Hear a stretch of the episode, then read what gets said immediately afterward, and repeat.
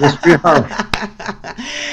hey, everybody. Raquel Educação Canino. Okay, so here tonight we have our very, very, very special guest, my dear Jeff Gelman from Solid K9 Training. I know this is so spectacular that we have him here, so I really want to take the time to thank you. Thank you, Jeff, so much. Pleasure. Thanks so, for having me on, Raquel. Uh, you've been such a great inspiration to me uh, throughout the years, and uh, I can't even believe I have you here. But this is awesome. So, the reason why I want uh, I wanted I wanted you to come is because I mean there's so much to talk about, right? And um, right. I want to start. I want to start by having you talk to people a little bit about your beginnings, right? I really want to gear this uh, live show towards uh, the dog training business. I think you're yep. so great at it, and um, I know a lot of people here struggle with this. Like, how do I make a living as a dog trainer? How do I get to be successful as a dog trainer? Should I start with a dog training center? Should I, should I invest a whole bunch of money on it? So I want I want you to tell people the beginning process of it. How do you start yeah. it? So the whole thing.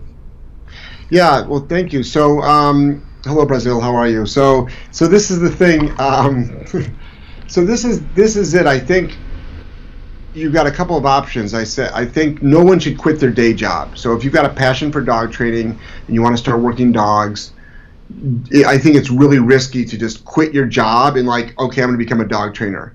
Um, unless you've got a lot of capital in, in, the bank to to live off of for the next year, if you want to. But I think by keeping your day job, I think that's really important.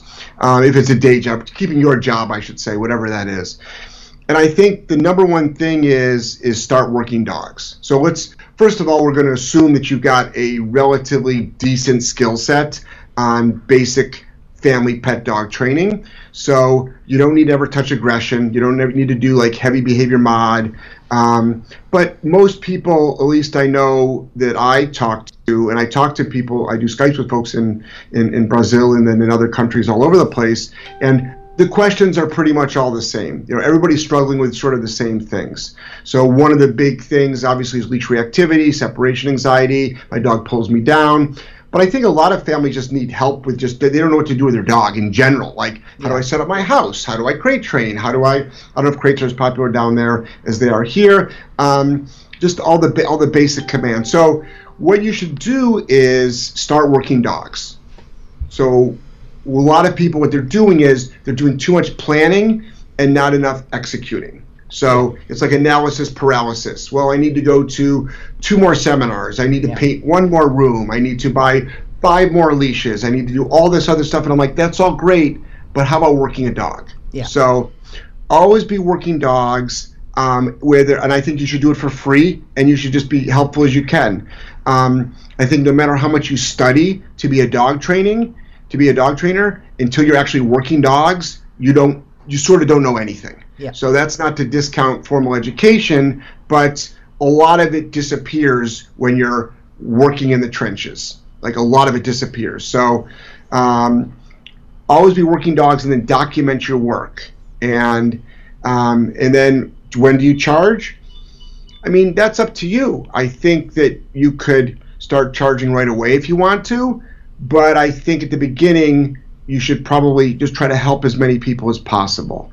Um, at the beginning, you should work with clients that might not be the perfect clients. We can go into that. Yep. But I think I think now you just need as much dog experience as possible. Um, I, I, think so that, Go ahead. No, you please go ahead. No, I just wanted to just uh, somebody, uh, all the people are coming in, saying hi, good night, Jeff and Raquel, gay guys, what's up, Gustavo, Gabriela. Gabriela's been in your on your podcast all the time. She's saying oh, hi. Oh, Julie, Julie, and uh, Julie from Julie's K9 Academy. Hey, Julie. Uh, I think it's awesome that you touched on that because um, a lot of people here are very insecure, especially in the beginning. They kind of mm. know sometimes that this is not the right family. Maybe they're, not, I mean, I'm pretty sure they're not going to follow through, but I need the money. So, right. talk to me a little bit about that because I know you heard that a lot from trainers all over the world. And I know this is just not here, but I'm pretty right. sure people want to hear that from you. So, let's first of all talk about insecurity. So, yeah. first of all, talk about never care what other dog trainers think of what you're doing that so let's get let's get rid of that right away So I think a lot of people are always worried about their their peers, their dog training community, their fellow dog trainers. Am I good enough? Am I good enough? Who am I to be training other people's dogs? So there's that insecurity. Well, you know, if you can get your neighbor's dog to stop pulling on a leash and you can they can walk their dog on a leash, well, then you've got value. You've got value. If you know how to stop a dog from barking at the fence, from jumping up on people, from um, from begging for food at the counter, then you've got value. So I think I think everybody with a knowledge base has value. As far as working with clients that are not going to follow through, the goal is is to only work with clients that are the perfect client. So, what's the perfect client? The perfect client is one that will be successful. So uh, we have to remember as dog trainers, it's not about what we can do, yeah. it's about what we can teach and the owner can follow through with. So I think it's also important that dog trainers make things very simple for pet dog owners. I'm seeing in this industry things are being really complicated and they don't understand like it's overwhelming. You have to remember your clients have lives. Yep. So one of my clients is a brain surgeon truly a brain surgeon. He's one of the top 10 brain surgeons in the country. I always use this example. I've got a lot of clients, but I always use him as an example. I assure you, he has a lot of other things in his life and on his mind than the technical aspects of dog training. He just wants his dog to listen to him. And some people will say, well, then he shouldn't have a dog if he doesn't have time. And I'm like, well, hold on. So where does that dog go? Yeah. To the shelter? Where, like, more dogs go? It's like, no. He has time, but he just doesn't have his time to study dog training. He's not going to work with dozens or hundreds or thousands of dogs like you are going to work with. So you want to make things simple. The final goal though is to is to only work with clients that will be successful. I think in this industry though, we feel that we should help everybody that asks and everybody that um, needs help. I agree. That's why I have free videos. Yep. So, if I don't think you're the right fit, watch my free videos, and you can you can um, uh, uh, uh, uh train your dog. If some people are like, "Well, I don't have that money," okay, watch my free videos, and you can train your dog. Yes. So uh, that's why you want to document your work. And a lot of folks are surprised that we put out so much free content because then people will go, well, then they won't need to hire you. Okay, that's okay. That's fine. I help them anyway. So if you truly want to help people, you'll put out lots of free content that will help everybody, that will last forever, by the way. Yep. That people that people can watch at two in the morning, three in the morning, four in the morning. They can watch on your day off. They can watch when you might want to go on a holiday. They can watch anytime they want to, and you're helping them, and they can go back to it and refresh their memory, and then they can show their family members those videos. So you can help everybody, but why would I want to work with a client that isn't going to follow through, or why do I want to work with a client? That doesn't care like I care. So we as dog trainers should never care more than the clients, which always sounds cold and uncaring and but but they're not our dogs. Yep. Like why would I care about your dog's success more than you care about your dog's success? Shouldn't you be the number one person? But at the beginning, work with everybody. Yep. Work with everybody. Because you need the experience and you need the documentation. Yep. So it's like, okay, it wasn't the perfect client, but I got some really good video on how to teach a command, how to stop a behavior. So that might be the trade off. So that might be the trade off. Um, but if you have got lots of experience and you already have a job and you are doing this as a side business and you don't want the frustration of bad clients, and there are bad clients, let's face it, yep. um, then you only work with clients that are the perfect client. And and the way you do that is you pre-screen those clients. And there's ways to do that by just talking to them Um, we personally don't do assessments of dogs because we feel confident that we can handle every dog, but we pre screen clients. And Yep. we do that through a bunch of different ways. And then finally, I do it on the phone. And working with so many people, I can sort of read between the lines. It's like if anyone's ever been to customs before, you know, they ask you the same question five times and they're waiting for you to make change your story. So Yeah. it's it's sort of the same thing with us dog trainers. It's you know you want to do that. Um, so that's some that's some general some general tips right there. Let me let me let me show you some love. There's a whole bunch of people nice here. Um, uh, Julie said we were watching. Thank you, Julie. Julie and Josh are gonna be here soon. Uh, Julie, Are they? Yeah, I talked to Ju- Julie and Josh. I'm ho- hopefully we're gonna set up a time. That would be fantastic. Rafael said hi, Jeff and Raquel. Watch you both. Uh, think you're great. Thank you, thank you. He said congrats, congrats on your material. Helped me a lot. Awesome. Awesome. Uh, uh, João, that, João that was here yesterday, I did a live show with him. He said good night. Uh, Gustavo, Gustavo said next. He's waiting for me to say next. Right. I'm gonna be Gustavo. Joel today and be like next. That's my that's my line. I have a trademark. uh, everybody say Jeff, hey, nice. Uh, Joanna said, I feel like in Brazil we still have so much of those kind of clients. Yep, I know how it is. I- I think you know this is the thing. That, you mean bad clients? yep, she's talking about bad clients. So I think it's the same as bad. It's the same as bad boyfriends or girlfriends. It's they're always going to be out there, but there are good ones out there. Yep. It all depends. It all depends on what you're attracting. So, Yes. It, so I think that we we we have got lots of clients in the United States that won't follow through. We have lots of clients that won't follow through. We have lots of clients that don't agree with our methodology. We have lots of clients that don't um, that can't afford our prices. We have lots of clients that won't do the work. It's the same thing here. I just traveling the world.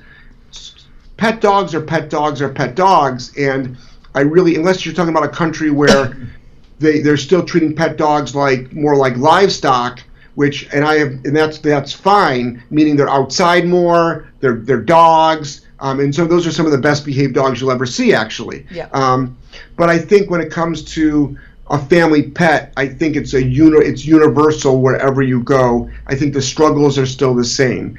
The dog doesn't know what country it's in. Yep. You know, the dog the dog doesn't know where it's living. It doesn't know how much money you have in the bank. It doesn't know if what your job is. It doesn't it doesn't know anything.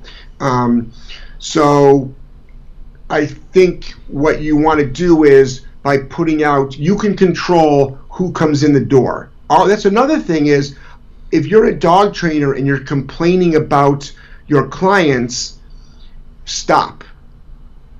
It's your fault. Is it's your fault like we're in the voluntary transaction business.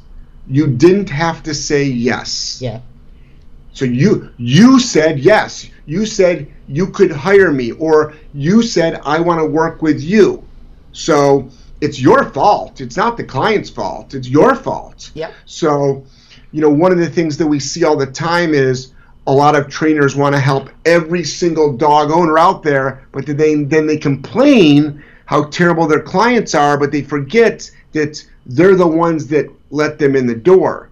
So, and it's no different than relationships. People go from bad relationship to bad relationship to bad relationship, and they, but what they're not doing is there's always the same person in that bad relationship. Yep. them. Them. So it's called 100% responsibility. Um, it's like take responsibility for the situation. Stop blaming the client. Look towards yourself And I think it's awesome that you touched on that because it's so common here in Brazil. Net. And uh, when I started my YouTube channel uh, four years ago, a lot of fellow dog trainers told me, Are you crazy? You're going to put all that stuff out. Nobody's Yep. going to hire you. And you're going to Yep. show all those uh, training tools. Everybody's going to hate you. And I still get people telling me that every once in a while. Like I have over like I don't know over 700 videos on my YouTube page. I put it up. I put them all on Instagram, Facebook, and, and, and people still ask me, "How come you st- you have clients if you're showing everything?" I said I have clients because I show everything. right They forget. They. I think they forget that. I think, you know, you can watch a video on how to wax your car, for instance, Yep. right? Now, I don't want to wax my car. Yep. I am not interested. Well, first of all, my car is so old, n- nobody wants to wax my car. So, so I, I think if you wax my car, paint would come off. So you probably don't want to wax it. So, you know, so, and I'm not talking about my motor home. That's beautiful. But Yeah. my car, my car is a wreck. So, but I think, I think this is the thing is like, if I was going, if I looked up a video on how to wax a car, and I found somebody that had a great how-to video on how to wax my car. And then I was like, okay, I'm going to do this. And then I was like, an hour later, I'm like, oh my gosh, I only like got that much done. I said, I don't want to wax my car. Yep. Who do you think I'm going to call to wax my car? Probably the person that put out the free video. Yeah. Um, I think that most people, this is what dog trainers have to remember what their true job is. One of their true jobs. You're saving people time. Yep. You're buying you're buying them time. So yesterday I had somebody come over here and trim all my hedges. Okay? I own a trimmer. I could have done it myself. Not as good, but good enough. To me, the value of having somebody trim my hedges so I can do something else was worth it to me. Yeah. So you can give out as much free stuff as you want. You'll still get business. If anything, you'll get more business. Now, somebody said about showing the tools. Oh, if you show the tools, nobody wants, they're not going to hire you. Now, what I always say about that is, I have, I have a line that says, uh, they're going to say no anyway. Yep. you come to my you come to my website you come to my website and you see that I use prong collars and electric collars. And you say I will never use those. I don't want to hire this person. Good. Yep. I'm glad you figured that out now before we talked on the phone. Because then you saved you the owner saved yourself time and I didn't have to waste my time and I'm not going to convince anybody that's that what that's what makes me a little bit different Yeah.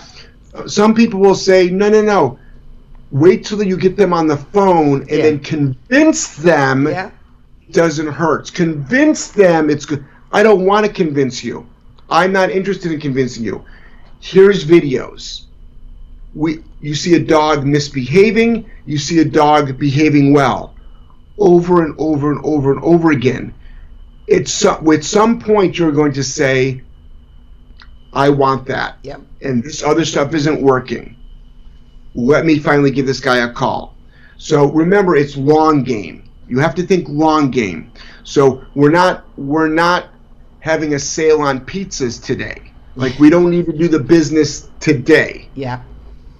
It's long. So people who've been watching my videos for two years finally go, okay, I'm ready to hire you. Yeah. And So- I, it, it's awesome that you. I, I want people here in Brazil to get that perspective because people seem to think that oh, in the U.S. everybody's open-minded, everybody works with remote collars, everybody accepts everything, and and I know it's not like that because I lived in the U.S. for a long time and I know it's not like that. And here, uh, the the thing about the video, it's it's fairly new here. Uh, I think I was one of the first people here, first dog trainers here to put out videos for pet dogs using remote collars and prong collars and stuff like that. And everybody's like, "Oh, this is crazy." I said, "No, it's not crazy. This is reality." And Right. and if if people can see this, like you said, it's long term. I had I, I it happened to me the other day. I, I I had an appointment with a client and he said, "You know, I've been watching your videos for 2 years, but I never said anything. I'm I'm always watching, but I never said anything." So, for some people it takes a long time, but you don't have to waste your time on the phone trying to convince people of anything. It's about choice. You see what I have to do. You see what I do. If you like it, fine. If you don't, it's fine. We don't waste each other's time, right?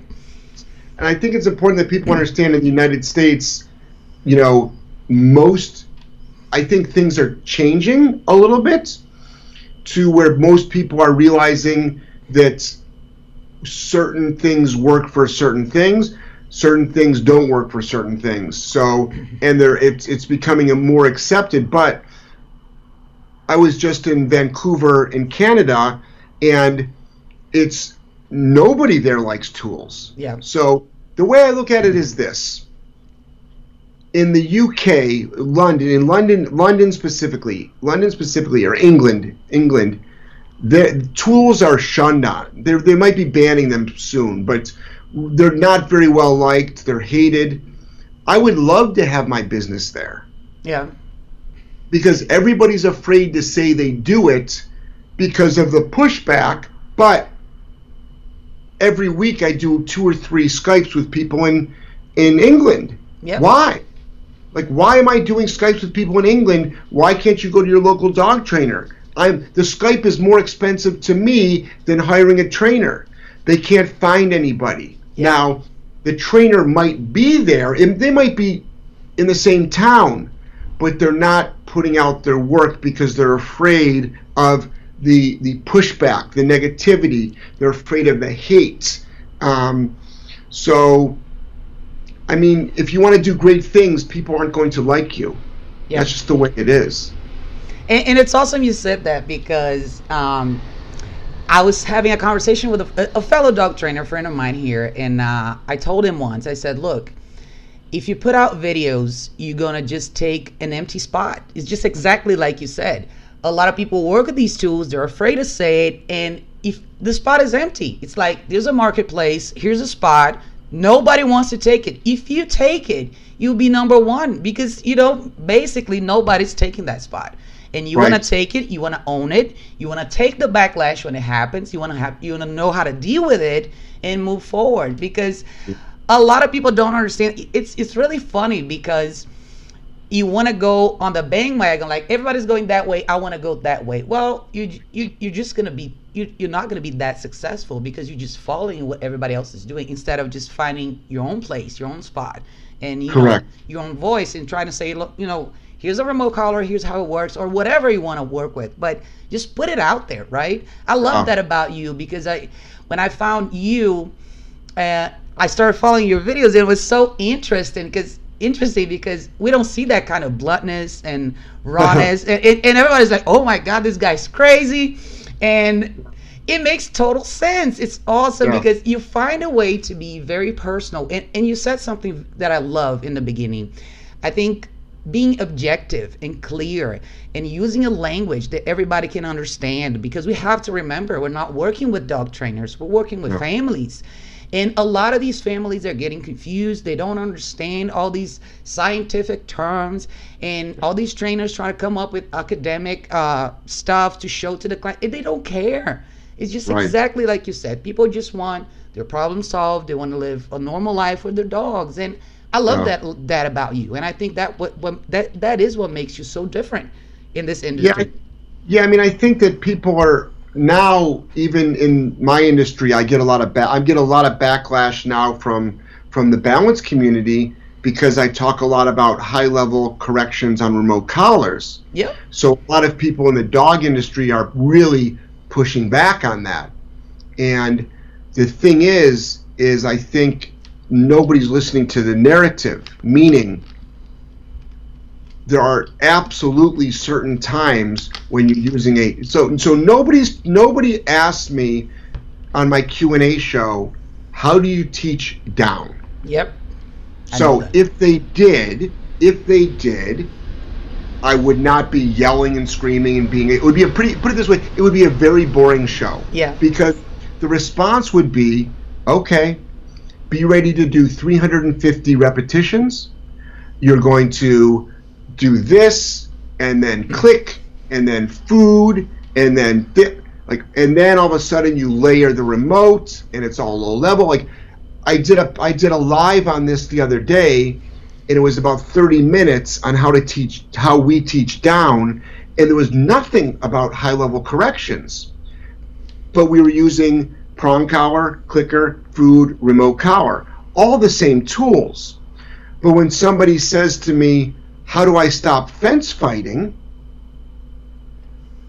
You use a high level correction for that. So people have to remember context. They're not they're not, they're not listening sometimes to context. So if someone says just like in my seminars that I do, if somebody I always ask for a dog, do we have a dog that knows down very well but is is selective like doesn't listen every time or breaks it um, does it but pops up instantly. Someone raises their hand. I said okay tell me about your dog. How long is it known down for?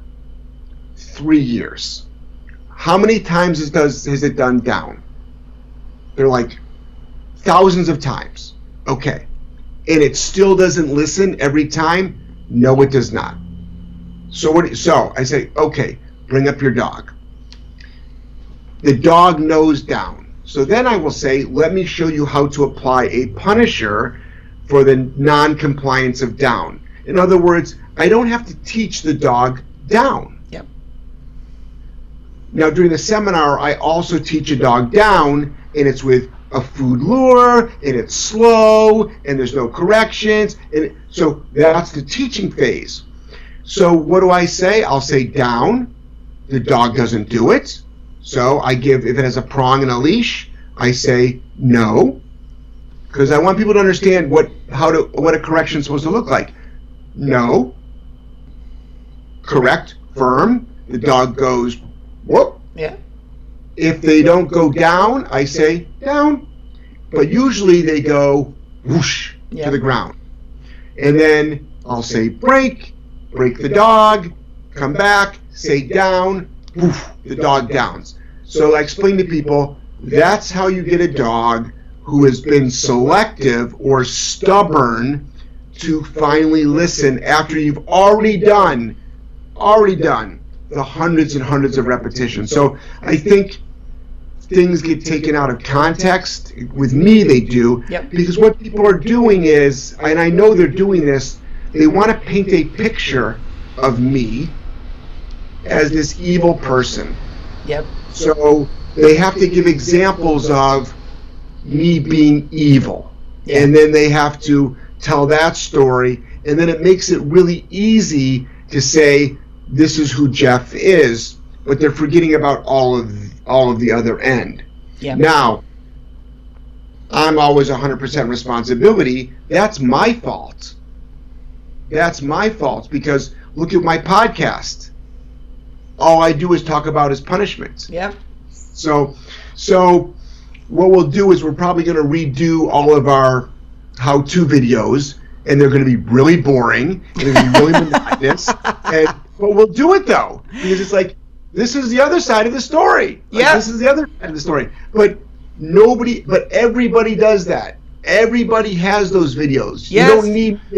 Eh, How to teach down? There's 10,000, 100,000 videos. Yeah, I, you know, I, I I can't relate because when I started doing Q and A's, that's all you get. Problem solving questions. How do I Yep. stop this? How do I stop that? Yep. Nobody's gonna ask you. How do I teach down? How do I teach my dog to sit and give me the? po-" It just doesn't happen. And I can I, I can testify to that because I've been doing Q and A's for like three years, and Right, every week is the same thing. That's Yes. it. So you So I- have to talk about this kind of stuff. There's no other So way. I think so. I think teaching people how to apply a punisher properly is part of the job because there, there's a wrong way to do it. And Yes. number one, people are like, well. I tell my dog, I, I'll say, I'll talk to people on the phone and they say, I say no and I say bad dog and I put him in the crates. yeah. That's their definition. I said, the dog will never learn anything from that. Yeah. That's not punishment. Um, or they just say, I scream no. Yeah. Like, I don't scream. On my show, I scream. But but when I'm training, it's no. And I let the tool scream. Yeah. So I stay neutral. The tool screams. So that that's I think that's what's really important. That I think with people with social media, just as a as a consumer of it, we have to always listen to um, the message and under and put everything into context. And I think a lot of people take a lot of things out of context. Oh, Like, yeah. That's why I don't I don't watch the news. Oh, I if don't I watch wa- the news either. You do or you don't? I haven't for like eight years, I think. Either do I. So if you watch the news, you'll think the world is coming to an end. Oh yeah. Okay, now I'm aware of terrible things going on, but I also think it's a wonderful time to be alive right now. Absolutely, yes. So, so I see goodness in every. I see goodness everywhere. I see goodness everywhere. Other people see terrible things everywhere.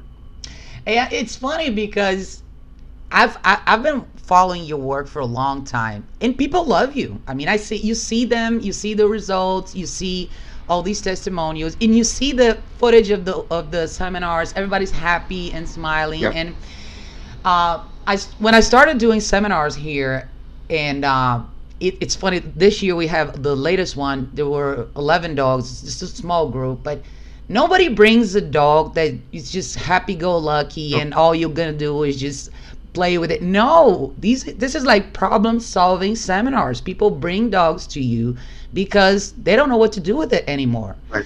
So Right. punishment is really a taboo. Like here, it's nobody wants to talk about it. Everybody No. wants to, you know, construct that narrative that doesn't include Right. words like correction and punishment and all that Right. because they want to sound good. But that's not reality.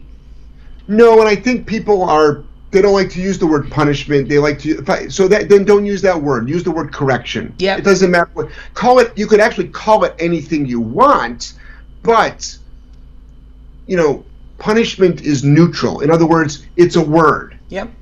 It's a word. So if you are if you have attached it to this horrific thing, that's on you, not on me Yeah. that's that's not my problem so you know i'm showing people how to properly do something and there is a proper way because i want people to know how to properly stop a behavior because no dog gets turned into a shelter for not knowing how to sit or down Oh yeah. so every dog gets turned into the shelter for separation anxiety, jumping, pulling, biting, um, uh, fence fighting, uh, dog fighting, human like that. That's why dogs are turned in. Yep. Or or or my dog is too excited. You know, everybody thinks that their their German Shepherd has to live on a farm. Yeah. Well, we just don't too. have enough farms in the United States to, to supply them all. So I think it's I think if you're going to put out a message like I do, be prepared. Be prepared for some horrific. Like right now, there's some horrific things going on um, around the world as far as the message about me right now. It's really, really terrible out there where my family's been affected, and you know that that's a little bit different, but it's it's if you want to do great things, you're not going to make a lot of friends. Yeah, I know that. I, I follow all that nonsense, but it, it does happen here. It does happen here too. And and I think the dog training community here. I mean, it's it's very similar to what happens in the U.S. There's a lot of Yeah. infighting, people talking about each other and all that. Yeah. When everybody could be out there producing their own content, putting out their own work, and just don't care about what anybody else is doing. Just do your own stuff. Put out Yeah. your own material. Show what you do, and the marketplace will decide. Right?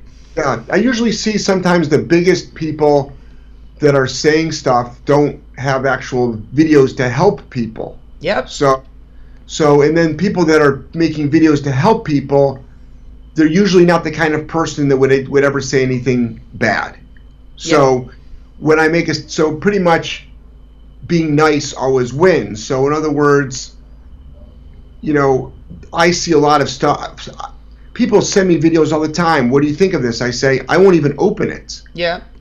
I said because I would number one, I'm not going to tell you what I think of it because that's I, I, I don't know I don't like that's ridiculous. Why would I ever do that? Yeah. Why would I ever why would I ever do that? So I've I, I've never commented on other people's videos and other people's content.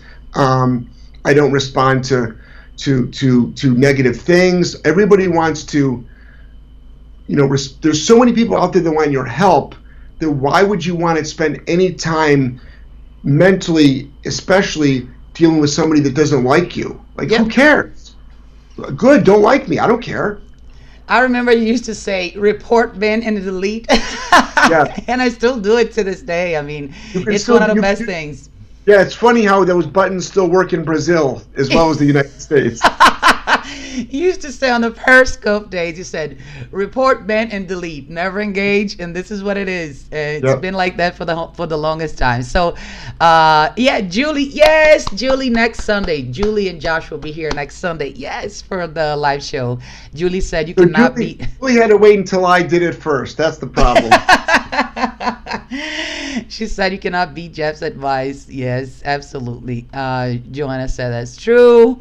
Uh, everybody said, yeah, that's so true. Oh, there was a question here. Thiago from here from Brazil. He asked, uh, he said, you're the best.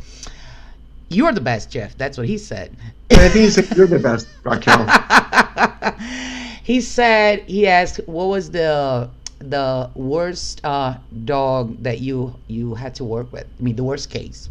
Um, people, people ask me that all the time, and I'm always troubled because I can't think of an exact dog. But I think dogs that are, it's usually not aggression, it's more fearful, nervous, anxious dogs. Those can be more challenging. Those can be very challenging.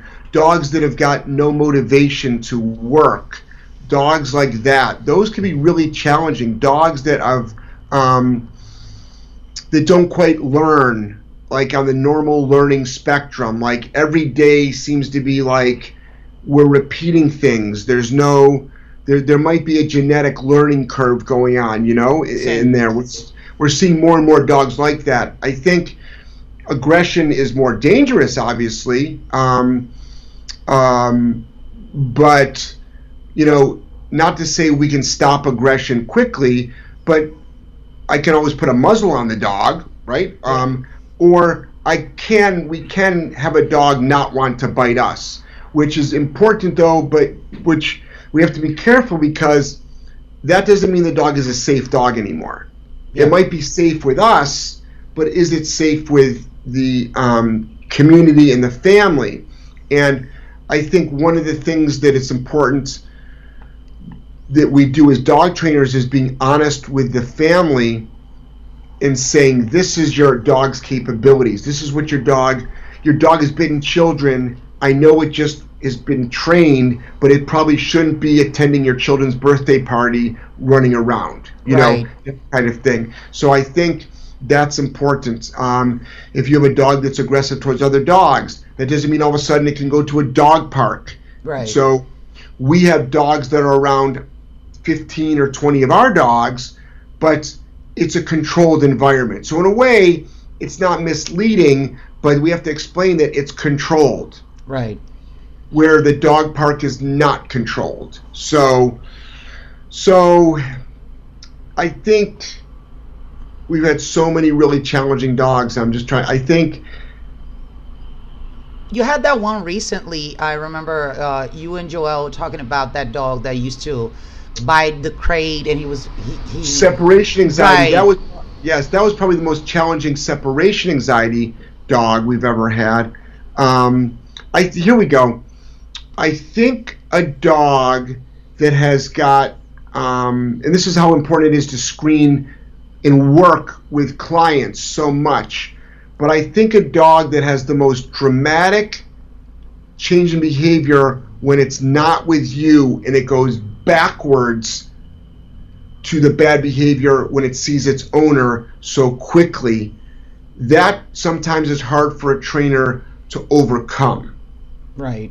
So, for instance, we can have a dog that does, because the owner, people, I think trainers are forgetting how important and, um, what's the word I'm looking for? Influential the owner is on the dog's behavior. And even if the owner is doing things proper, it's still not enough sometimes. It's still not enough.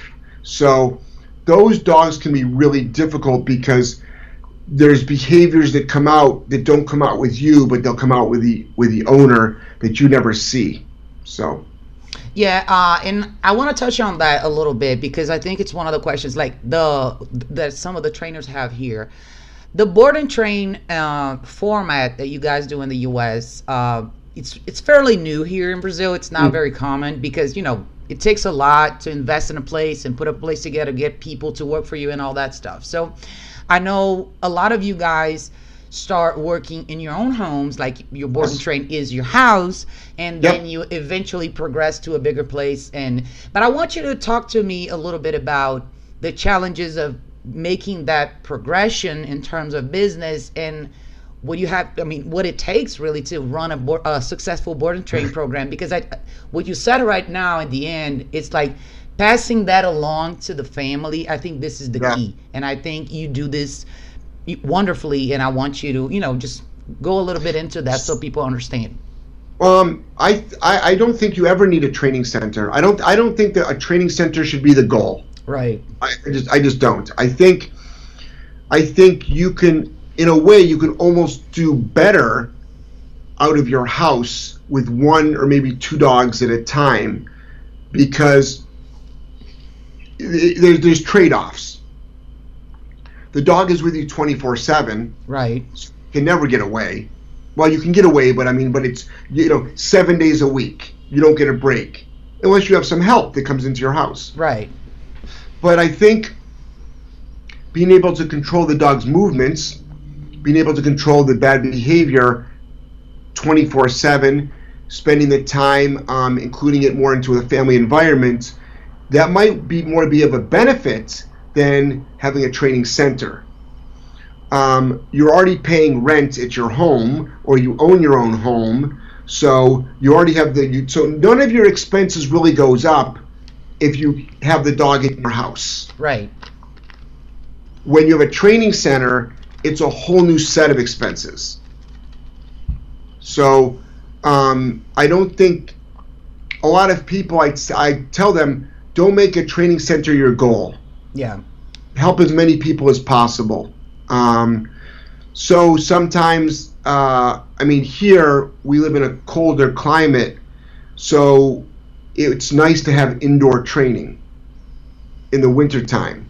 Um, but it's the same thing in a really hot climate where it's nice to have a cooler climate yep. when it's too hot out. So um, I think I think they, it has its trade-offs. It has its trade-offs. But don't feel as a, as a beginning dog trainer you have to in order to be successful you have to have a training center. You don't. You don't. Yeah, uh, we're gonna touch on the employee factor, but I do have a question here from uh, one of the trainers here. Let me see if I can translate it to you because you probably won't be able to understand it. But yeah. what he says, what he said is he's a great admirer of your work. He really loves your videos and he's been watching for a long time. Uh, he said it's incredible what you do when so many difficult dogs and in so many you know complicated situations. Yes, Jeff is awesome. And he said the the question is uh, about uh, oh yeah he said about the pure positive uh, methodology and how is that um, transforming dogs into time bombs. Uh, he said uh, yeah he said that that kind of uh, approach may be masqueraded into some sort of i don't know agenda or something. In in in the end, he's asking uh, if you think there uh, there are any cases of dogs that are you know unrecoverable or being. Some, uh, well, I think I mean the whole thing about I mean we use I think probably ninety percent of our day is is pure positive dog training. I mean right. that's how, that's how we train commands. You know, um, but that ten percent though is the important part of how to stop things. So um, I'm not quite sure about you know, I think it's also it, it has, but it has its limits. We all know that it has its limits. Right. So anybody that works anybody that works with problem dogs knows that there has to be a consequence for a behavior that is not agreeable. Um, uh, as far as uh, what was the what was the second part? He's, he he kind of wanted to know if uh, if, if you also believe that because the market, at least I know here, I know in the U.S. it is too, but the market, the publicity, the mainstream dog training thing is to it's geared towards just rewards, rewards, and not talk about punishment. Right. So Right. he's asking if you th- he thinks that this is contributing to the society getting more dogs that he considers to be time bombs because eventually Right. nobody's going to be able to help them. And then in the end, he said, "Do you think there are dogs that are beyond Ah. help?" Got it. So you know, I, I I think it's the same thing in the states. It's the same thing Yeah. here. I think I think the message is that you can reward your dog out of any behavior. We have the same struggles here. I think owners are getting a little bit smarter now. Um, the the as far as like can a dog not come back? I think any dog that's allowed to practice an unwanted behavior for longer I think yes, there's probably a higher chance that it will be harder to to um, uh, to change that behavior. Yeah. But you know, we we have dogs that that are seven, eight, nine years old that have been practicing these behaviors for a long time, and they're they're they're, they're having some pretty dramatic changes. Um, and then we've got dogs that are two years old that we you know we also struggle with dogs. I think that's something that people have got to understand with that. You know, most dog trainers, at least like we do, and our staff does, and by and it should be it's important that people understand that my staff is doing now at the training center all the training. And I've got a really good staff. If it wasn't for my staff, I couldn't do a lot of this stuff. I couldn't travel. I couldn't. Um, uh, uh, uh, um, Yeah, uh, they, work- they, they, they're incredible. Your stuff is Yeah. incredible. So, but I think there are dogs that have learning uh, caps. In other words, like I will not be able to play football professionally. Yeah. No matter who my coach is, it doesn't matter. I'll never play. I mean, think about the people that have been playing all their life. Yeah. They'll never they'll never play at a high level. So I think just because you have a good coach, a good teacher, you're using the tools, um, you know, there are dogs that are not going to be what I think maybe has the same level of expectation Right. that you so in other words i meet dogs every day not in my training center but you know out and about. They have no equipment on they're friendly they're happy-go-lucky. Now were they born that way? Were did they ever have problems? Were they rehabilitated?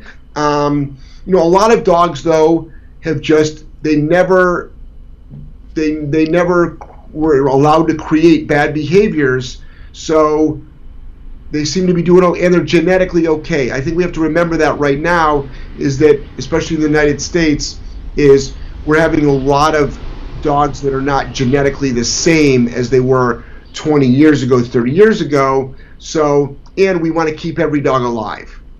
Yeah. So, when you get a, a rescue that rescues a dog from death row, that's a human and dog aggressive dog, it's like, okay, but who's going to help that dog? Yeah. You know, who's going to help that dog? So, you know, that dog has got limited chance of survival when you've got dogs that are being killed just because there's too many dogs in the shelter. Yeah. I think you, you touch on a good point. It's about expectations. So when Yeah. we talk about dog being beyond help, is where's this dog gonna live? Who's that family? What are they gonna do? Are are they gonna be able to manage this this dog? So it, there's a lot of variables, right? There's a lot of variables, and I think it's important that you discuss the level of expectation with a client before you before that starts. Now, there are dogs that you don't know how well they'll be until you start working with a dog. Yeah. But I think you're better off being very. Some folks are they're making promises that so the client will hire them, but that's not the most ethical thing to do because um, in the end you're going to possibly not be able to deliver. Now, do we have dogs that fail? What I mean by fail is that we can't get to an acceptable level of safety. Yes, we do. Yeah. We do. And I think I wish dog trainers were. And if someone says, "Well, I've never every dog I've ever trained has been successful," I'm like, "Well, define successful. Yeah, yeah, yeah, Um, exactly. Um, are you taking really challenging dogs? Yeah. And how do you know? So, if you're if and one of the things is is we have we have we have chains of pet stores here that offer dog training, which is fine, but I highly doubt they know if they're being successful or not because the price is so cheap. Yep, we have the same stuff here. People are not going to say this is terrible. They'll say, "Okay, fine, Yeah. forty dollars. I wasted forty dollars over five weeks. It's okay." Yeah. You know I mean? So they're not they're not going to complain about it, but they don't know. They don't get feedback. But I think when you charge higher prices and you work with more difficult dogs, I think you you you know. Um, there's a dog, you know.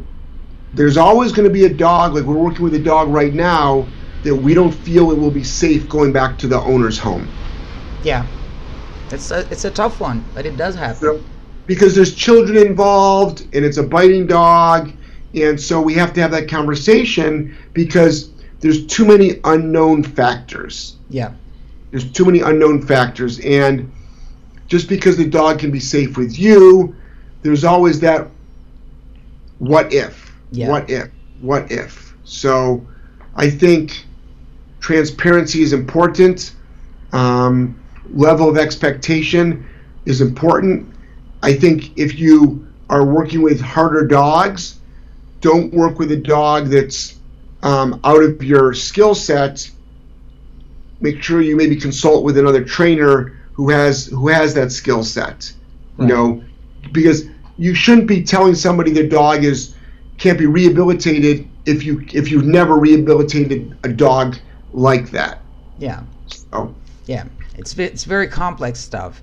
Um, Gabriela, Gabriela is on your podcast all the time. She said, speaking as a customer, the free videos show results, and this is the biggest draw for the customers because it is for sure that the person knows what knows uh, how to do it. Yep, yeah. exactly. It's, I think that I think that's important. I think people people want to know um, the people think dog trainers are trying to make it look like there's there's a bunch of secrets out there, Yep. and yeah. and, and I think probably in like protection sports and agility and um, the sporting world, but agi- like agility, agility is a good example. Yep.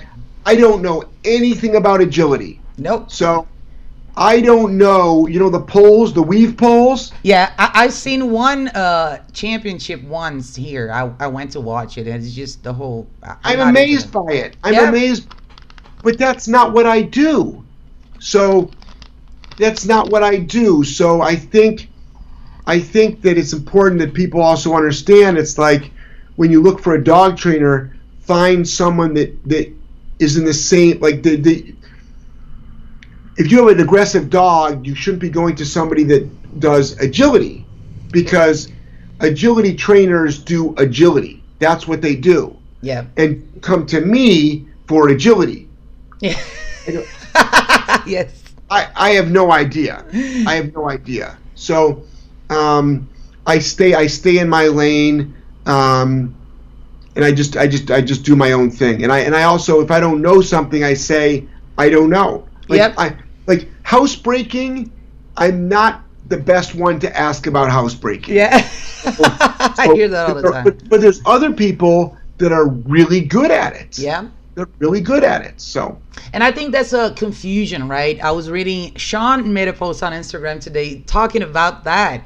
And uh, and it, it's something that happens here too. A lot of people get confused when they look for advice for from sports dog trainers and then pet dog trainers and and and the the and client gets a little bit confused because he wants to apply one thing on top of the other and you know everything gets gets mixed up so i love that i stay in my lane too i sometimes bring into the show people that are from different categories that i'm here just to learn Right. so it's just a thing that you Yeah, know I I think here's a, I mean it's so funny because a lot of my clients want to do agility and they say well if I, when I go to agility they don't like this training equipment I said that's okay take it off yeah I said I said it's their class they're the teacher.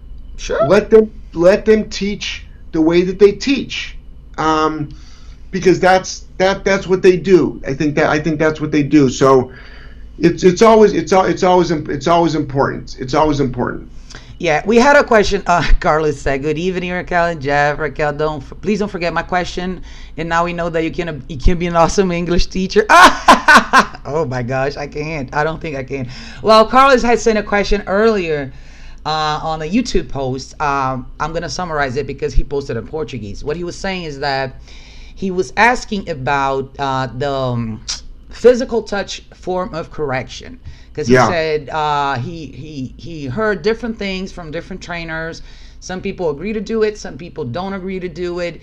He, Yeah. he kind of wanted us to talk about it. I, I'm gonna say for myself, I know how to do it, but this is not something I that I do on a daily basis because I don't think that's transferable. I don't think a lot of clients don't know how to do it, and Right. this is the only option that I bring, most likely they're gonna fail. So I'd rather not put it in in the play and just come up with something that they can replicate versus me doing it just because I know how. I think that's a good point. I think, like for instance, people will every once in a while they'll ask me about like alpha rolling dogs, turning over dogs. Right. I've I, I've I've only done I've only put a dog on its side to cut its nails, yeah. or to or to or to maybe because I wanted to you know pet my dog. Do you know what I mean? But Yeah. but but or it's already lying down. So so I've never done. that. I think that's a dangerous thing to, to, to teach a client. I think for for uh, giving a correction um, with your hands or your feet, I mean, there are some things that are easy, like to do, but I think we have to be really careful because that is, I think that's more of a skill set than a lot of other things. Um, Yep. I, I think, you know, we have to. I think it's it's hard to. It, I think it's hard to definitely for owners to replicate, and it can be dangerous for them to replicate. Yeah. But there's also, but I but I have clients that I'll say, oh, do you know how to do a heel tap? Meaning like See- if the dog keeps getting ahead of you, do you know how to just give the dog a little tap with your heel to the chest? That's easy to show, and historically, that's easily transferable if you don't lose your balance, you know. So, um, but I, I'd rather rely on. Um, that's why we like tools so much Yeah. because a lot of owners can't. They can't do that stuff. Yeah, yeah, I feel the same way, uh, and especially because a lot of the times people are looking to fix a whole bunch of stuff with the with the physical touch, like the dog is barking, physical touch. The, do- I mean, it's not always gonna work like that, and you don't have that level of precision. And I mean, tools are so much easier, so why not, right? Yeah, and I think people also sometimes use anger when they're doing physical touch. So I Yeah. think we have to, I think we have to be careful about that. And and I mean, I get angry at my dogs. I mean, I you know every day I'm sure I yell at them for something silly, you know. you know, but I think we have to be careful about you know about being neutral emotionally with the dog Yes. When we're when especially during a correction especially during a correction especially. It's just learning. We're just telling the dog that was wrong Yeah. you know so um, and and when we don't have tools then we have to raise our voice. We have to be more i think we have to be more physical. Yep. um, you know i've seen i've seen people that don't agree with tools but if the dog is lunging they'll grab it by the collar they'll pull it back and the dog is up in the air. I mean I mean, that's pretty physical. That's pretty physical when you could have you could have just pushed a button and pretty much don't lunge anymore. I mean, it's it's not as simple as that pushing the button. Yeah, I got it. What I mean by that is, it's like let's let's define physical. Yeah. Like let's let's define let's define that. So um, it's ironic. The, the, a lot of it's very ironic. I think. But then on the other hand, what I do with my personal dogs is maybe different when I do with a client's dog. So, um, and I think we get a lot of owners that will say, "Oh, my dog was barking. I walked up to it and I smacked it on the snout. Was that wrong?" And my first question is, "Well, did it stop barking?" Yeah. So you know, I, and and they'll say, "Yeah," and I'll say, "Did it snap at you?" No. I say, "Okay, Okay. Let's see if it works." but I mean, I we're not going to do that at the training center. Yeah. I'm not going to with a client because we have numerous ways to stop barking that don't involve that. But I think owners are so afraid now to be physical with their dogs. Yeah. And when I say physical, that doesn't mean like beating up your dog or, or, or harming your dog. But I mean, if I'm eating a sandwich and my dog doesn't know to move away from me, or if it doesn't, if, if I don't, if it doesn't know down, it doesn't know place, and it doesn't know, we teach the word out, which means get out of here. Yep. And if it doesn't know any of those things, and an owner says, I'm eating my sandwich, and the dog keeps coming over to me, so I just tapped it on the nose and it moved away, is that okay? I'm like, I mean, I'm sorry, I just, I just don't see what's wrong with that. I don't see what's wrong. So, I mean, I mean, now, do we do we do that as a in a training situation? We don't need to. Yeah, because exactly. we want we want to use. We'll say the word out. We use the co- remote collar, or we'll or we'll use the leash and move the dog away. So, but in home with you and your personal dog, it's not the worst thing. But I think people are so afraid. yeah. And I think what we've done is people are, oh my gosh, you hit your dog. And I mean, I think that's where bonking gets such a bad uh, uh, thing. It's like Yeah. you're you're you're hitting the dog, and I'm like, this is so funny. it's like okay, yeah. because I mean, I talk about bonking so passionately because we have seen it do incredible things. Yeah. and all of the negative things that keep people people keep saying we're never seeing and but on my show and if you on your show you you probably recommend bonking too. And yep there you go. So on my show if somebody if somebody asks me my dogs are barking in the front window. How do i stop? And they're on monday's show and i say i have a video on how to make a bonker. I have a video on how to use a bonker. You say no. Boom throw the bonker hard. And um, and on wednesday's show they come back and they say i took your suggestion and i've tried everything else over two years and nothing else worked but this the bonker Yeah.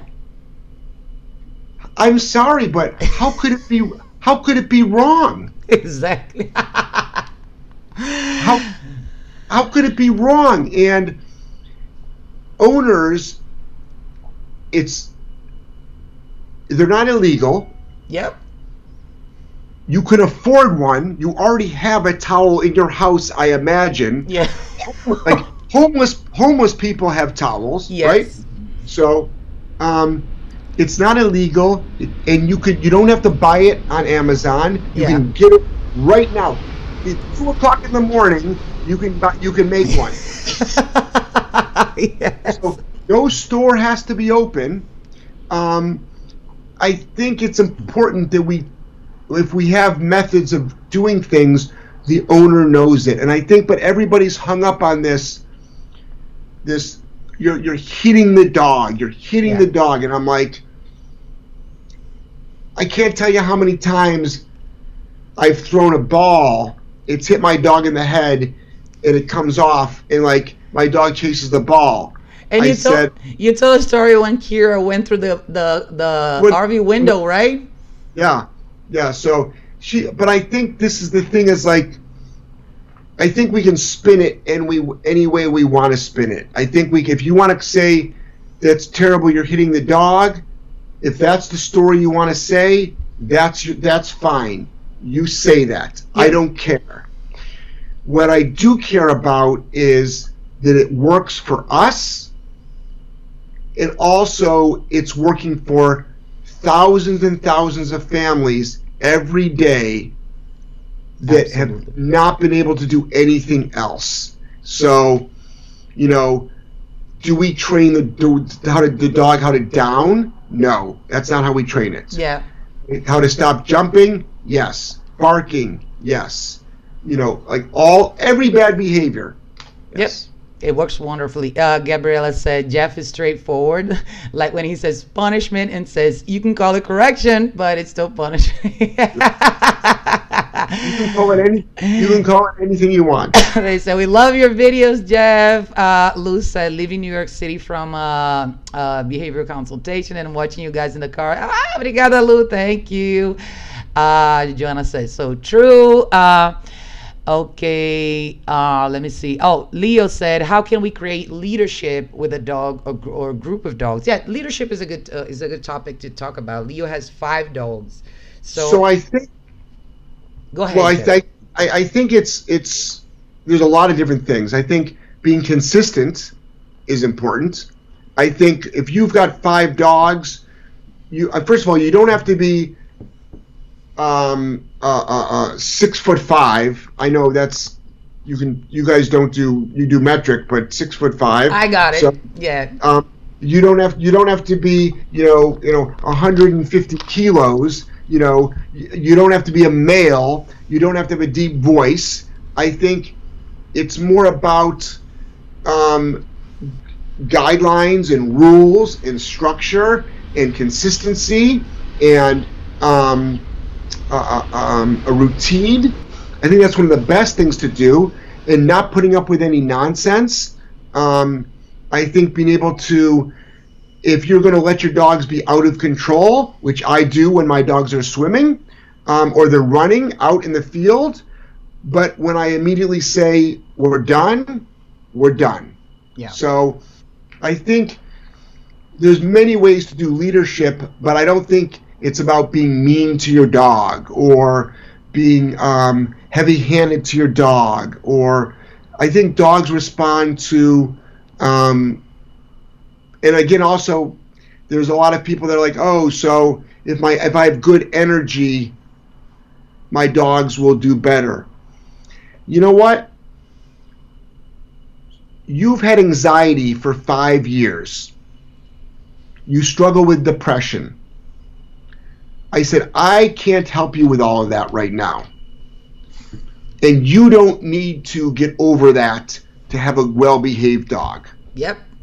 So, this concept that we as humans have to be perfect in order for our dog to be perfect, I think is a that's a that's a big lie. That's yep. a big lie. Because everybody, all of us as humans are we're, we're always going to struggle one way or the other and a lot of people say, oh, the dog is being nervous because I'm nervous. Not necessarily. Yep. Not, not, not, not necessarily. So, um, I mean, we have a lot of dogs that are nervous with us. I'm not nervous. Yep. Why, why is the dog nervous? I'm not nervous. So, you know, I think being a leader is like human leadership.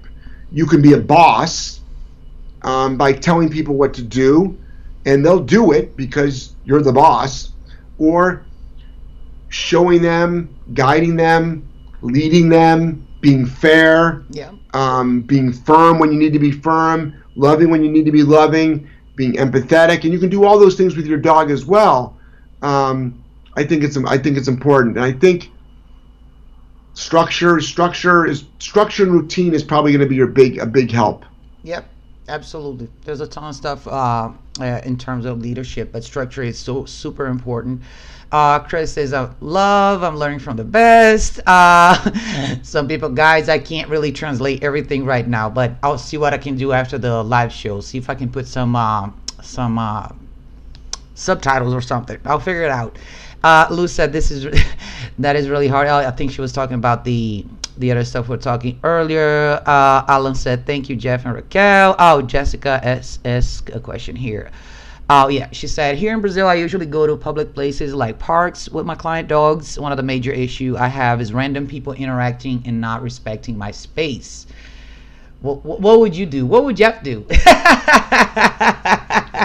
so I mean, I think, I think so. If you're in a public park, and first of all, you're in a public park, so it's public. Yep. So I think if you're working with a client's dog, you're going to have to understand that people are going to want to come up and see what's going on. You know, people like people like dogs. But if they're intruding on your personal space, that's another thing. But if I'm in a public park and if I'm standing three meters away from you and I'm standing there watching, I mean, you really can't tell the person to leave. Yeah. It's a it's a public park. Like I have the same right to be here, but if they're getting into your space, if they're harassing you, if they're trying to talk to you, I mean, I think it's important to set a good example for for the owner too. You can say, um, you know, right now I'm working with a client. I really can't answer your questions Right. um, because I don't want to take away from my client's time. That goes a long way. The client's going to really like that, and I think the client needs help with boundaries. The client needs help with that sort of directness. So, uh, I think if you're nice to somebody the first time, they'll usually be nice back. Other people won't. They'll, they'll be they'll be very rude to you, but that's okay. That's that's on them. But I think if somebody are, are they are they implying that somebody like gets into their personal space? Is she implying that somebody gets I in their think what she's talking about is uh, when she's training a dog in one of those parks, people try to interact with the dog as well, Oh. or, or coming towards the dog with another dog, all that kind of stuff. All right. Well, then you can say that you can. If I was with my dog, I would say please stay away. Yep. My dog doesn't want to meet your dog. So even if I was just with my dog and not even with a client's dog, so with a client's dog, I can absolutely say, um, excuse me, um, my this dog's not meeting any dogs. We're doing some training. Yep. So, um, and I imagine you have lead, the dogs are on a leash, and you got Yeah.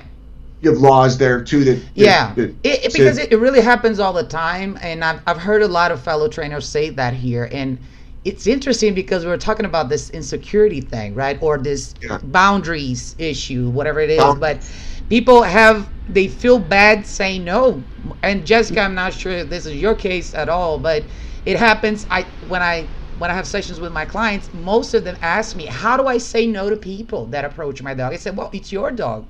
You have it's your dog. Yeah, you have I the think right to say no."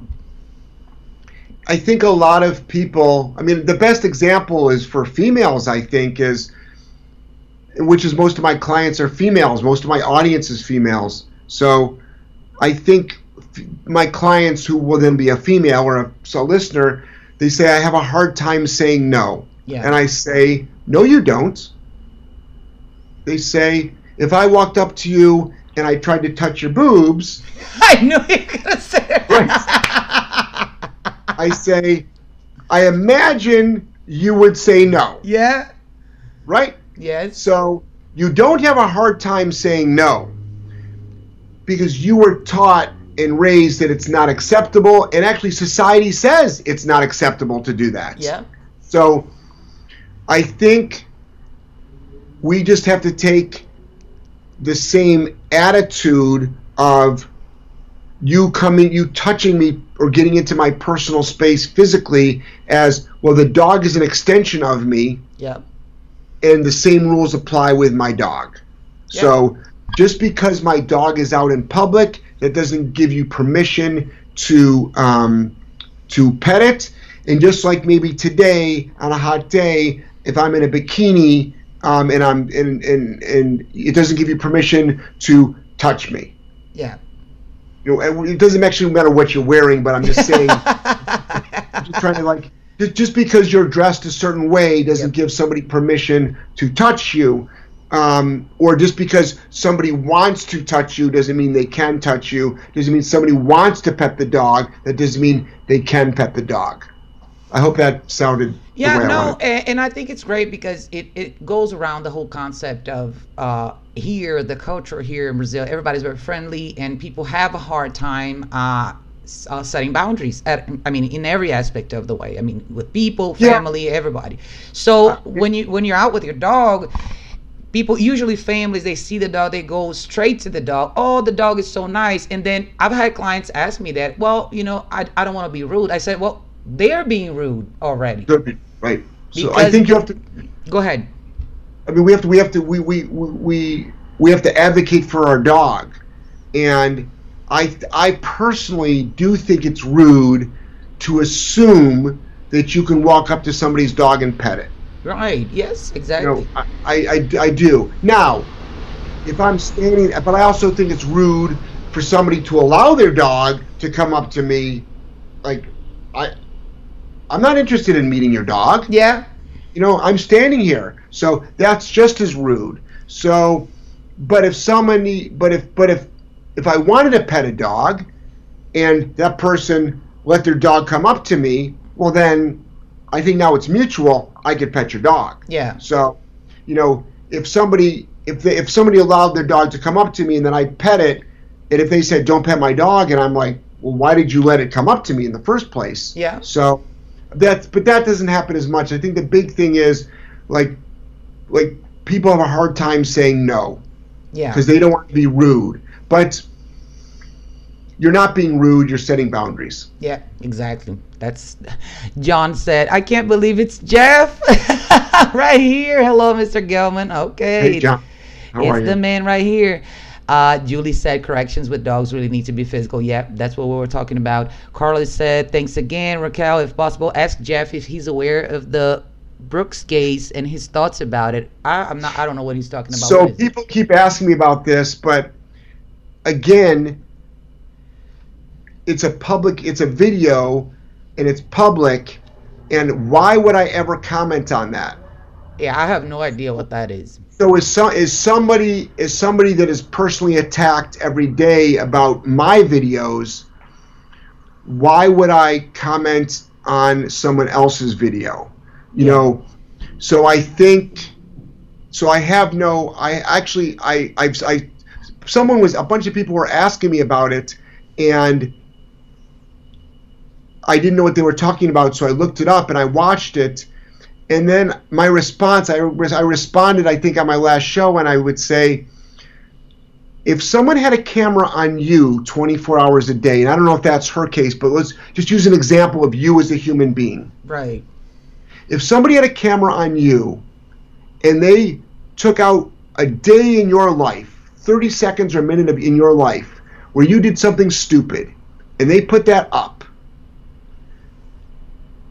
like we all make mistakes. Oh yeah. And I'm not, I'm not, this isn't my response to this video, but I think in general, who are we to make comments and pass judgment on other people when we are disrespectful to our spouses, we um, are disrespectful to people in public, we have lied, we cheat, we steal, we drink too much, we do drugs, we um, uh, a lot a lot of different things.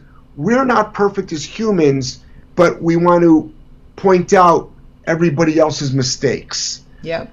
And I just I just don't want to participate in that.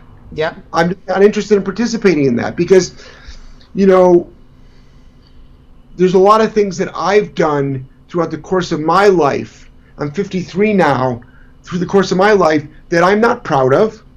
And if there was a video out there of me, you know, doing those things, you know, well, that would be probably not very nice. So, you know, we all we all the thing is now is everything is videotaped now. Yeah. Everything is videotaped now. So, I don't I, I don't I, you know I don't make any comments. I'll never make a comment on a video. I'll never make a comment about another trainer. Um, I'll give general general philosophy comments and methodology comments, but you know I know what it feels like to be attacked every day. I won't participate in the attacking. Yep. That's it. Um, let's see. Raphael had he said he has a group of he has a huge group of dogs, three Malinois, one one Rottie, and two Jack Russells. There's no formula, just work on it every day. Yep, absolutely. Uh, Jessica said Jessica is the girl from the question from the parks. She said we have a lot of trouble with off leash Ah. dogs in the park and bad owners. Yeah, I got it. Yeah. So with dog, off-leash dogs, I always advise people to do whatever you can to keep them away from you. So, and if that includes kicking the dog, you kick the dog. So because there's so many owners, there's so many. We're just talking about fire trucks. There's a there's a fire right outside my house. Oops. Something's going on. The neighbor. Um, so uh, I'm gonna keep looking out the window. I want to make sure it's not like. It's not in your property, is it? I don't think so. Hopefully not. I think, I think it's the neighbor. I hope it is. Hope it's not us. Um, so anyway, so if I have to go real quick, you'll know that it is. Yeah, Uh, sure. so I, I think it's important that um, we we stop the the dog because a lot of dogs um, will attack your dog, and that messes up a lot of things. yeah, just yeah. make sure you're ready to defend yourself, right? Yeah. Be ready to do what you need to do if it comes to that, right? Uh, Thomas said, Hello, Jeff. Which advice would you give to clients when a dog is quote unquote jealous of the owner? My dog even cries when she sees me with another dog. For me, I see as a separation anxiety. I'm trying uh, to I'm trying to crate train her. What do you think? So I think you know the the I don't believe it's jealousy, but I understand what that word you know what it means, and I and I'll use that word too, just because everybody knows what that means. Um, so if you're petting another dog and your dog whines, you can actually correct your dog for whining. Yep. I mean, it. A lot of people will think, oh, that'll make it worse, but it won't make it worse because you're addressing the behavior. I don't. I don't agree with your whining. Yeah. I want the whining to stop. So what you're doing is you're telling you're telling the own the owner that, that you're telling the dog that like I don't like that, and they stop. It's it's funny how they all of a sudden just stop doing it. Yeah, yeah. He has a couple of dogs, and uh, this is the newest one, and she's the youngest, and she's all rambunctious. And I told him, "Yep, that's about that's just about it."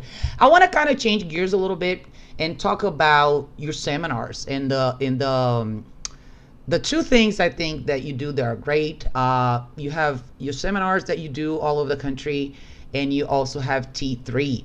Tell people a little bit about your seminars because I think this is incredibly incredibly awesome. I mean, you travel all over the world. You've you've done seminars Yeah. everywhere, and uh, it's a it's a tremendous experience. Tell tell everybody about the seminars. So I mean, it's, I'll be in Anchorage, Alaska. If anybody wants to come up to Anchorage, Alaska this weekend, I'll be there. Yeah. So uh, yeah. So um, so I do uh, some, something called Jeff Gellman seminars. Let Jeff Gellman seminars. That's a two-day I'll show everybody here. problem-solving seminar. So those focused again. The whole seminar is how to solve problems, and it's it's and it's all pretty much you learn. Yeah, there we go. There's Anchorage, Alaska, right there. Yeah. Yep. Yep. You got Anchorage. If, if anybody ever wants to, anybody from Brazil wants to come to Las Vegas, that'll be a good time. Oh, To, look at right here, Vegas. yes. Got you got stuff all over up to 2020. I mean, there's a whole bunch of stuff here. Yeah, we started our 2020 calendar. It's not even close to complete. We're doing about 25, 25 of those a year. Wow, that's incredible. And Yeah, there's video so- here, and it's pretty awesome stuff.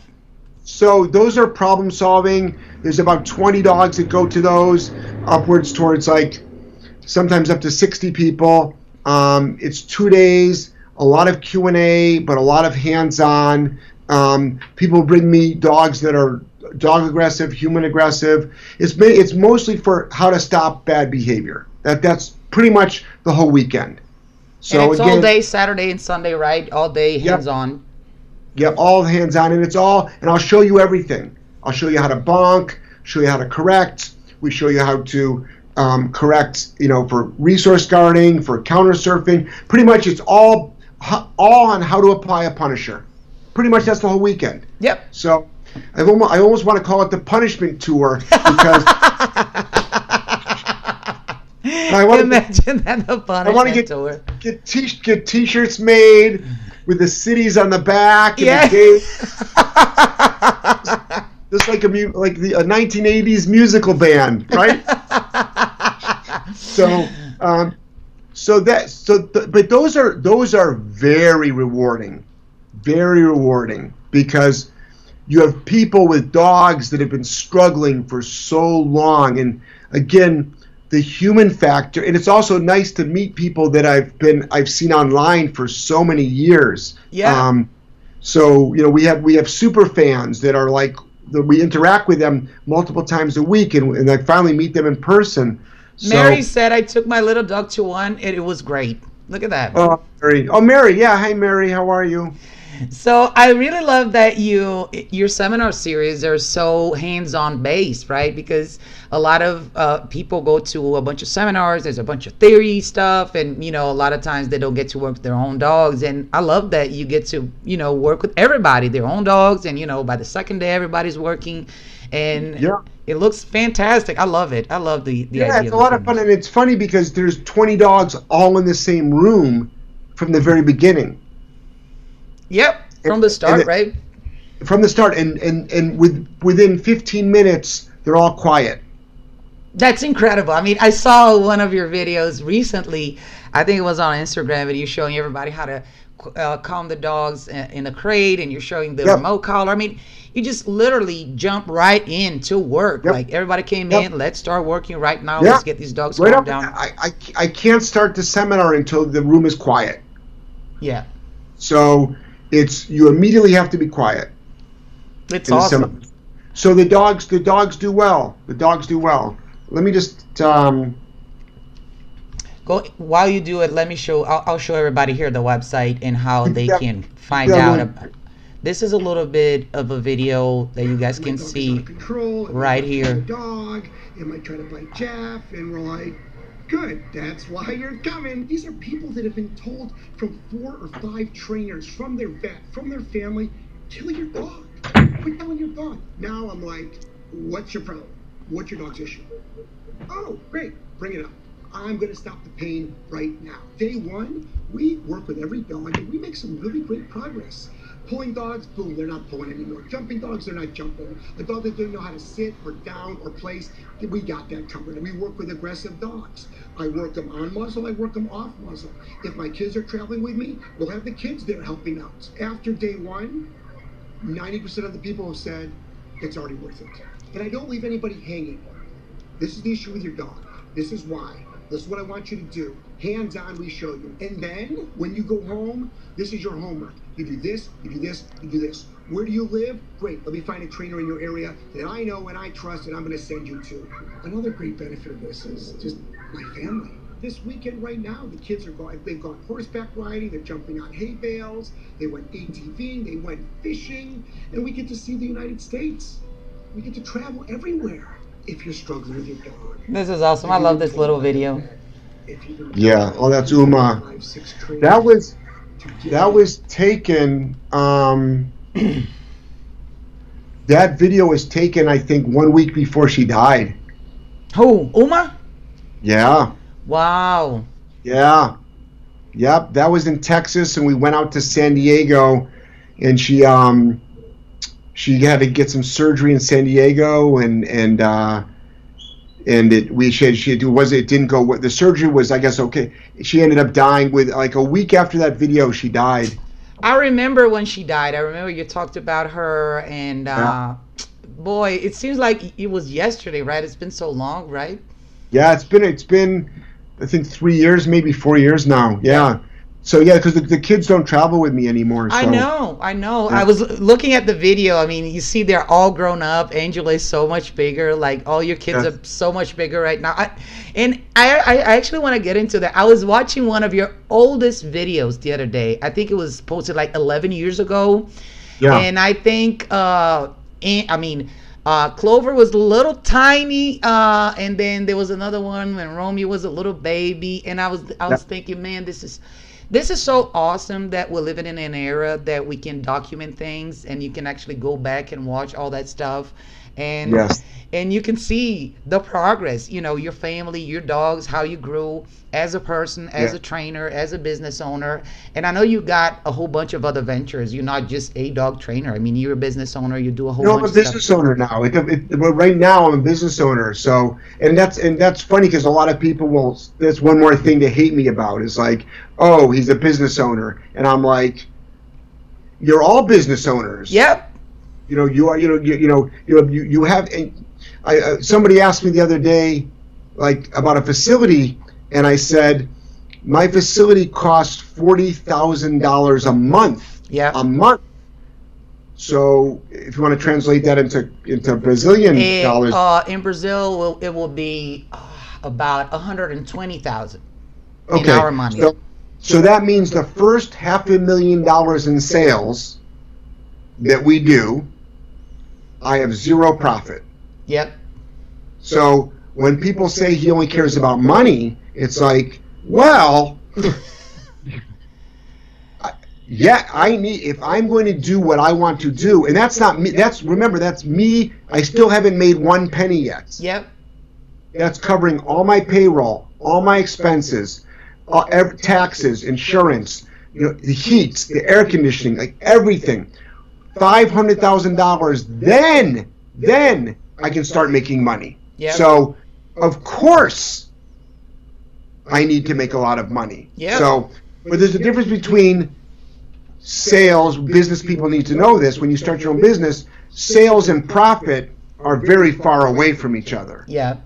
So you can do one million dollars in sales and be broke Yes. Absolutely. And have no money, or you can do one hundred and fifty thousand dollars in sales and have hundred thousand dollars at the end of the year. So, so I think that tends to get turned around in this industry. That, um, and then we also have to remember that it's a voluntary transaction business we're in, meaning if I'm doing really well financially, that means I've helped a lot of people. Yeah. That means people pay me for a service. Yeah. People pay me to attend a seminar. So, and they do it all voluntarily. Nobody is forced to do it. Like the government, you have to you have to pay the tax. Yep. You know. So I think it ties So into one thing that I want to touch on uh, before you go is prosperity issues. A lot of dog trainers have conflict with that. Um, Yeah. When it comes to how much should I charge, like there's a mantra here in Brazil that if it's a rescue dog, you should do it for free, or you should charge less, or uh, why are you charging that much? Why is your seminar so expensive? Or you know, talk to people about that a little bit because I think y- y- you you're really gonna you're really gonna help them because people have that struggle. They don't know how how much to charge, and and, it makes their feelings and their emotions. Or if you really love the dog, why would you do this or would you charge that? So touch a little bit on that, Jeff. I think it's a well, number one, I don't want to be poor. Let's just get right off the bat. And if anybody else wants to be poor out there, that's that's fine. You be poor. I don't want to struggle. Yep. I've struggled most of my life. Nobody's ever given me any money. So I don't have a wealthy inheritance. I don't I didn't start out with money in the bank. So I've had to earn every dime that I've ever had. So um, and I've done that through hard work. Yeah. I think people feel bad. They love training dogs. They feel bad now charging for that information. Yeah. Now, I can cook, but I bet you there's some Brazilian dishes out there that I would love to eat, but I don't know how to make. But I bet you your your average Brazilian person knows how to make it. Yeah. Hold on. Good night. Hey, Angelo. You say good night to Raquel. Say good night. Say good. Hello, Brazil. Good night. I'm talking to Brazil. Hello, Angelo. You're so tired, Angelo. It's 9:30.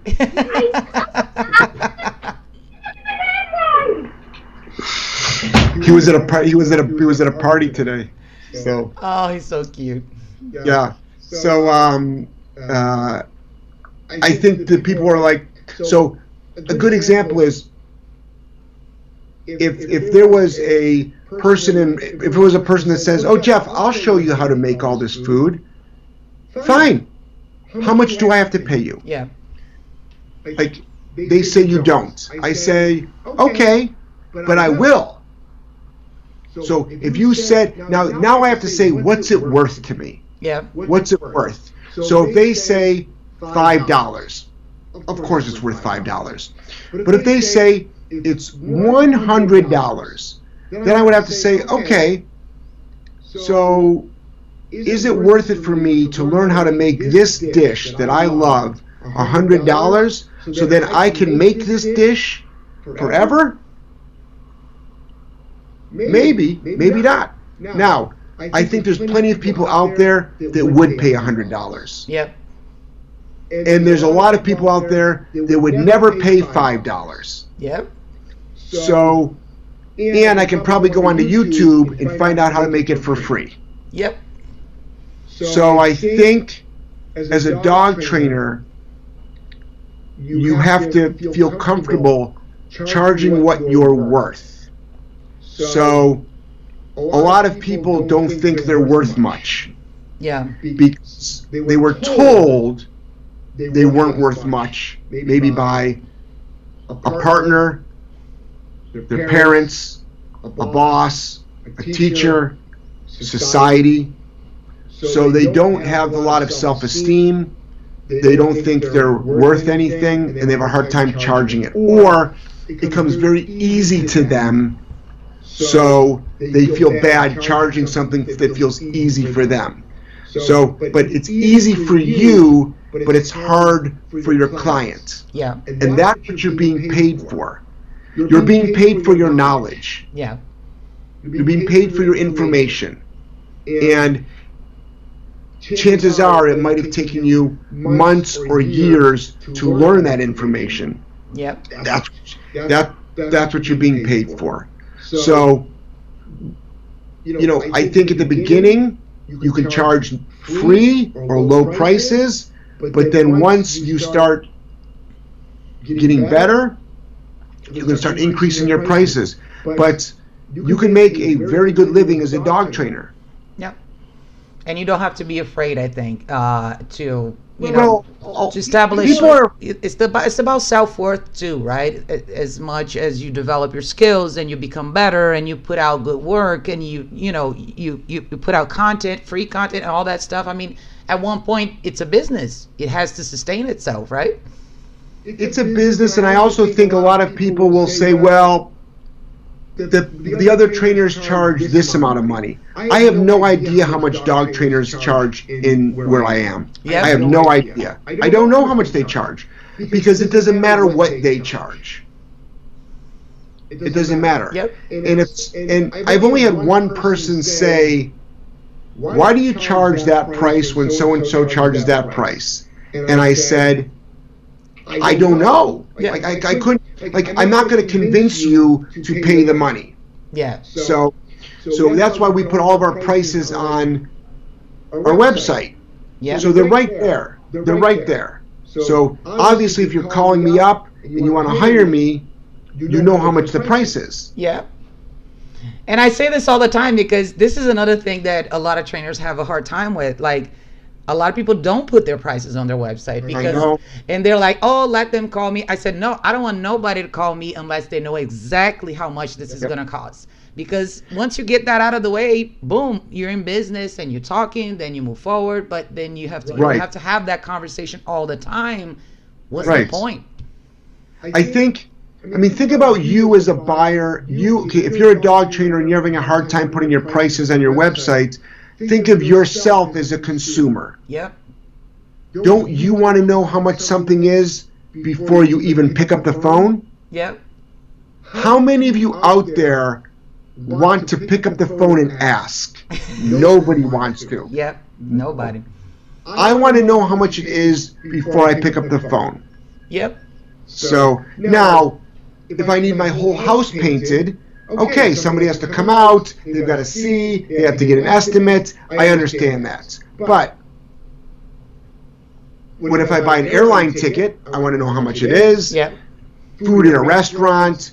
If I want to go to, um, you know, join a, you know, get a, a trainer for physical fitness, um, hire a lawyer. You know, I want to know how I want to know how much it is because I don't want to waste your time. Yep. I don't want to waste your time. Yeah, I feel the same way, and I talk. We, we talk a lot about this here, and I think we're, we're starting to gear up into more people understanding that message, especially in the social media area, in the internet area. I mean, I know I haven't been, when I grew up, none of that stuff existed. I know you didn't. You, you went Oh, through the same thing. I mean, 10 years ago, there was none of that. E- even for dog trainers, all of us, we had to do everything different. And today, it's so easy, so much easier. So I want tell people a little bit about, uh, you know, the whole engagement thing you have on all social media. And I mean, I, I this is how I found you. So I think it's a great Yeah, I to think- explore these days. I hate to sound old, but it's so easy to be it's so easy to be successful right now. Yeah. So, you know, I think I mean, when I had my other businesses, we didn't have social media. Yeah. We used to have to send out mail, like physical, like mail. Yeah. Like, you know, The letter, to- paper, all wrapped up, everything.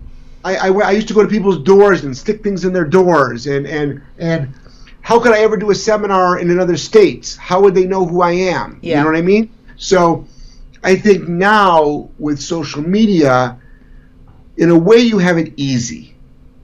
It's hard work, but it's easier Yeah. because you can get to know me before you meet me. Yeah. So you can get to know me before you meet me because of social media. So all of a sudden the world gets really small. Yeah. The world gets really, really small. So I think a lot of people are afraid of social media. Um, and, and to me, you you should be putting out so much free content every every day. We don't put out enough. I don't put out enough. Yeah, I know I don't put out enough. I know I should Yeah. be doing more. Yeah, I ca it's like we don't we need we need more people to help us put out more. So that's the problem is like we have we have the content, but we don't have the people to keep putting it out. So you know there's there's so many people need help out there. Um, you should be utilizing those platforms and don't hold anything back. But if a great way to get business before it used to be word of mouth. Yeah. Who's a dog, who's a good dog trainer in town? Like Yeah. they would. But now it doesn't work that way. It still does. I mean, it still does. But we live in a society now where people move in and out of cities so often, so frequently that they want to they want to be able to go online and look at it for themselves. They want to see they want to see the prices. They want to see you. So they want to see you. It you know who you are. Um, they want to interact. Um, so I mean, I think by doing doing if you're not doing social media, it's a disservice to your business. It's free. Also, it's free. Yeah, it's all free. All of it. It's all free. Now you can do paid to like make more people see it, but everything is free. There's no there's no way could I do this before. So you can make you can write a book and put it on the internet and people can read it. yeah. You couldn't do you couldn't do that before. Yeah. It's it's a wonderful time. I mean, if if you know how to take advantage of that and, and if you know how to balance your time, especially like for people like me, I'm a one person business. I do Right. everything. So I have to arrange my schedule so I can see clients, take care of my own dogs, do my own thing in my life and do my social media and do all that stuff. So you can balance things out, but I think it's so important to be on it because it it, it makes such a difference. Everybody has one thing in their hands all day, and this is it. It's a phone. Yep. And if you're not there for people to find you, it's gonna you're gonna make your job real hard. So Yep. make it easy on yourself, right? I think it Yep. it changes the game. Now, just before you go, Jeff, tell everybody about T3. I think it's a wonderful thing that you do with Yeah. Sean and Tori. So T3, it's train the trainers, and it's it's designed for people that are either thinking about getting into dog training or they just started dog training. So it's for very beginning dog training. So it's it's one week, and it's probably uh, it's fifty percent not dog training. Yeah. So only because there's so much more. It's social media and business and clients and but a lot of personal growth. A lot of personal growth. That surprises people. That really surprises people. So we go through I mean people it's a very it's a very emotional week because people have transformations there. You know, what like what's holding you back from being successful? What's holding you back from leaving that job? Um, uh, uh, and then obviously there's dog training, and Tori Tori does a lot of the training. It's really great because if you've seen her videos, you can see that her, her training is for. She works with some challenging dogs. Don't Yeah. get me wrong, but a lot of her training is for dogs that new dog trainers should also be working with Yeah. a little easier dogs. Um, um, she does some she does some behavior, behavior modification. She stays away from hardcore aggression. Um, so it's really nice to have her there because she leads the training at the actual seminar. So we, we, we do have to go over like how to stop someone wanting behaviors, but we don't address we don't address aggression Yep. because we don't want trainers working with aggressive dogs. Yep. Yep. So so we don't we don't address that. So it's it's for new or people thinking about becoming a dog trainer. But even if you don't, just all the personal growth and all the social media and the business. Boy, we've had people that have just said, uh, "I'm not even going to become a dog trainer, but this is going to help me with my business." Yeah. I, I've I've seen some of the people that went to T three. Some of them are dog trainers. I mean, it's awesome how they flourish. Really, like they, they came out and they took all that information and they put Yeah. it in their business, and it's really incredible. And uh, Sean and Tori are amazing people, amazing trainers. They really Uh, are. Yeah, Yeah, and I people have to also remember though that it's just one week. Yeah. So one week doesn't make you a dog trainer. yep, Like you know, you know, one year doesn't make you a dog trainer. Yeah. So you know, it's all this is is a it's it's most people's first step. yeah, It's a first step. So I think it's important that people realize. Well, people will all, people will call me up all the time and they'll say, "Oh, do you have any T3 graduates in my area?" And I'll say, "What you really want to know is, uh, do you I ha- do I know of a good dog trainer in your area?" right, because nobody comes out of T3 a good or great dog trainer. yep, That's not what it is. It's one week.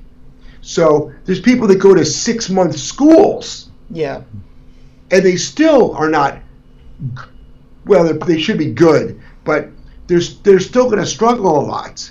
They're still going to struggle a lot. So I think that it's important that people also understand what the purpose of the seminar is. Going back to what we talked about that earlier about like, you know, you're going there to get a good head start to help you start something. Yeah. Help you start something. And I think it's a goal for. I, I usually some people ask me here about my seminars. They say, "Oh, I'm going to be ready." I say, "I don't know you. I don't know anything. This the seminar is not supposed to, you know, in two or three or four days make you ready. It's just supposed to give you information and get you started. It- you have to take it from there, right? Everybody Right. takes it from there in a different way, so we never know. but and there's no and I think there's no it, it's people have to still realize it's hard work no matter what. There's Yeah. no there's no easy way. Now, the seminar we help you not make a lot of mistakes, and that's mostly in business. Um, how to make not your typical business. So that saves you a lot of time Yeah, because because we will we tell you about all the mistakes that we made, so now you don't have to make them. yeah, So, um, people that are afraid of social media, we help them with that. But the biggest thing is people are just afraid. yeah. People are afraid. That is true. They're afraid that we're living in a we're living in a, a time of fear right now, of and especially about being judged by others.